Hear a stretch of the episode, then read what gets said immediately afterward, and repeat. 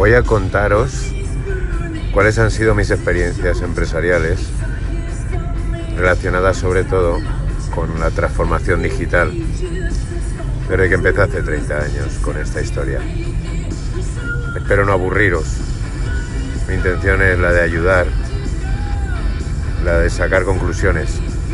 Esto no es ningún cursillo de nada. Estos son historias que puede que alguno le haga reflexionar y le ayude a salir adelante en esta locura digital.